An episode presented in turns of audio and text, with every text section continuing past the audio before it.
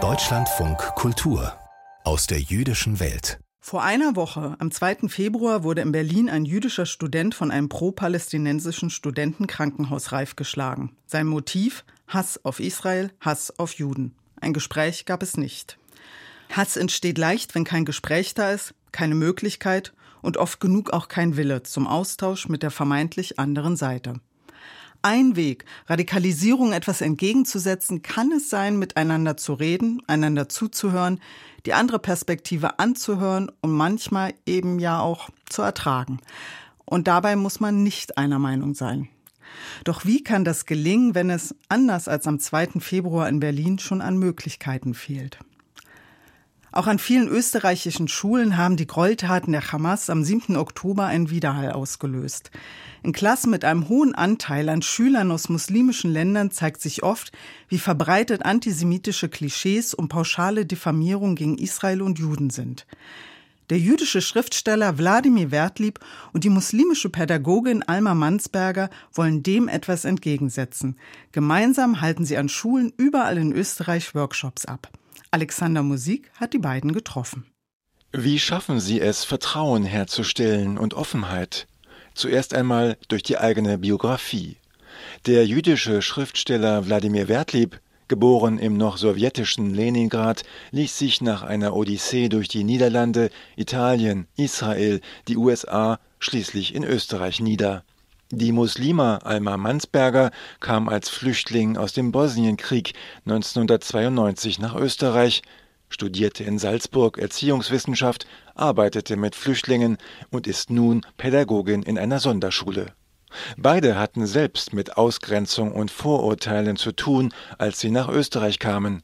Wenn sie vor der Klasse davon berichten, stellt das Augenhöhe her. Hass ist vielleicht das falsche Wort, aber Vorurteil nicht willkommen zu sein in Österreich und als scheiß Jugo bezeichnet zu werden und auch in der Schule und auch gerade von Lehrern immer wieder zu erfahren, dass man eigentlich ein Mensch zweiter Klasse ist, Sachen, für die man kämpfen muss, wo man sich denkt, okay, wäre ich jetzt ein Mann, wäre ich jetzt ein österreichischer Mann, müsste ich jetzt nicht mit all dem mich plagen und kämpfen, dem ich eigentlich ausgesetzt bin. Ich hatte anfangs Angst, ich muss es zugeben, also ein bisschen ein mulmiges Gefühl. Angst ist vielleicht äh, zu viel gesagt vor dem ersten großen Termin, weil das war am, am Anfang des äh, Gaza-Krieges und ich wusste, das ist eine, eine große Gruppe von Jugendlichen, äh, von denen viele sehr pro-palästinensisch eingestellt sind und entsprechend auch radikale Ansichten, wie uns die Lehrerinnen vermittelt hatten, schon an den Tag gelegt hatten. Und ich habe mir gedacht, okay, wenn ich dorthin gehe als, als jüdischer jüdischer Mensch und, und das auch deklariere und das tue ich ja auch und, und sage, wo ich stehe und dass ich Verwandte in Israel habe, dass ich dann quasi das Feindbild äh, für sie bin und dass sie mich dann wahrscheinlich sehr stark attackieren werden.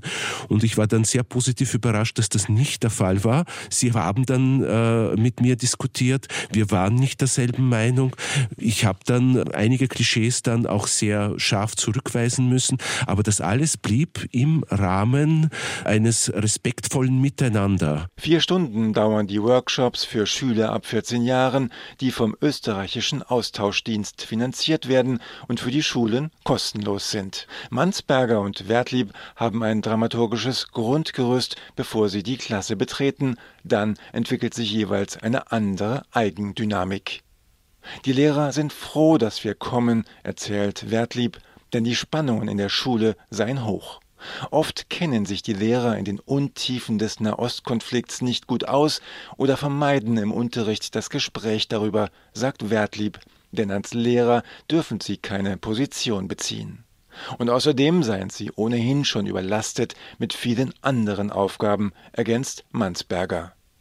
Als Schulfremde genössen sie hingegen Narrenfreiheit, Wertlieb erinnert sich an einen der vielen Workshops, die sie schon absolviert haben. Und dann haben wir gefragt, äh, als wir das überhaupt angesprochen hatten, das Thema, wer von euch weiß überhaupt, was am 7. Oktober passiert ist?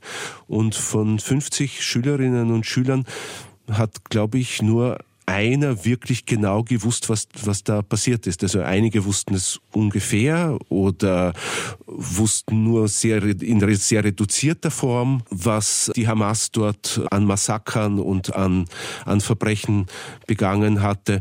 Manche dachten, das sei eben ein legitimer Akt des Widerstandes, das, war, das wäre ein militärischer Akt gewesen.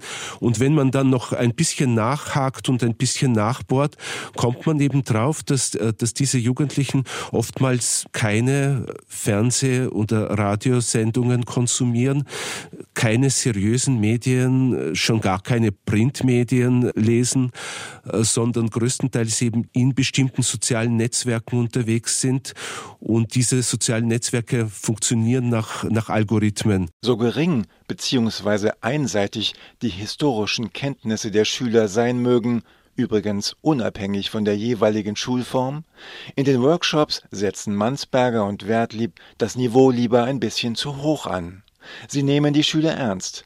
Auch das eine Maßnahme zur Vertrauensbildung. Ich habe selber einen 14-jährigen Sohn und was mir schon auffällt in seinen Freundeskreisen, mit den Jugendlichen wird kaum geredet. Sie werden abgeschoben und die Handys reden mit ihnen. Also ein erwachsener Mensch kommuniziert, man muss sich noch selbst reflektieren, relativ wenig über Alltagsthemen mit den Jugendlichen selbst. So wie Wertlieb aus seinen eigenen Büchern liest, die von der Irrfahrt seiner Familie durch Europa erzählen, zitiert Mansberger aus der sogenannten Charta der Hamas, die in der Regel keiner der Schüler kennt. Wir lesen Passagen drinnen vor, sowohl Passagen, die sehr aktuell sind, die mich als Muslima betreffen, wie auch Passagen, wo drin vorkommt, dass die Juden eh an allem schuld sind. Am Ersten Weltkrieg, am Zweiten Weltkrieg. Und dann sage ich schon provokant zum Wladimir, hey Wladimir, du bist doch an allem schuld. Und dann fängt genau. so die Diskussion darüber an. Ich sage schon den Schülern, ist jetzt der Wladimir schuld, dass wir in Bosnien einen Krieg hatten und ich als Moslem Bosnien verlassen musste, weil die gesamte muslimische Bevölkerung ausgelöscht gehört? Ist der Wladimir jetzt schuld, dass die Taliban in Afghanistan sind? Aber die Charta sagt das und die Charta äh, sagt ja auch, dass, dass die Alma ja eigentlich mich bekämpfen müsste. Eigentlich, und das haben wir auch einmal gesagt, eigentlich müsste sie mich jetzt äh, umbringen, weil, weil also wenn es nach der, nach der Hamas-Charta geht, weil, weil alle Muslime sind verpflichtet, und das sagt ja die Charta ebenfalls, Israel und die Juden auf der ganzen Welt zu bekämpfen. Und sie ist Muslima, also wir dürfen eigentlich gar keine Freunde sein. Eine Situation, wo sie alles hinschmeißen wollten, habe es noch nie gegeben, sind sich beide einig. Dafür immer wieder schockierende Momente. Wir haben zu Vorurteilen gearbeitet und auch zum Nahostkonflikt, wo wir dann gefragt haben, und woher habt ihr eure Information? Und die meisten hatten so TikTok, Instagram, welche sozialen Netzwerke auch immer sie benutzt haben und zeigten uns mit ein paar Klicks, wie sie live selbst in Gaza dabei waren beim Krieg, wo Kinder getötet werden, wo Katzen auf den Bildern waren viele andere Sachen auch, die ein Kind in dem Alter nicht sehen sollte. Und verblüfft war ich von einem Schüler, der mir sagte, schau, mit zwei Klicks kann ich mir ein Kinderporno anschauen.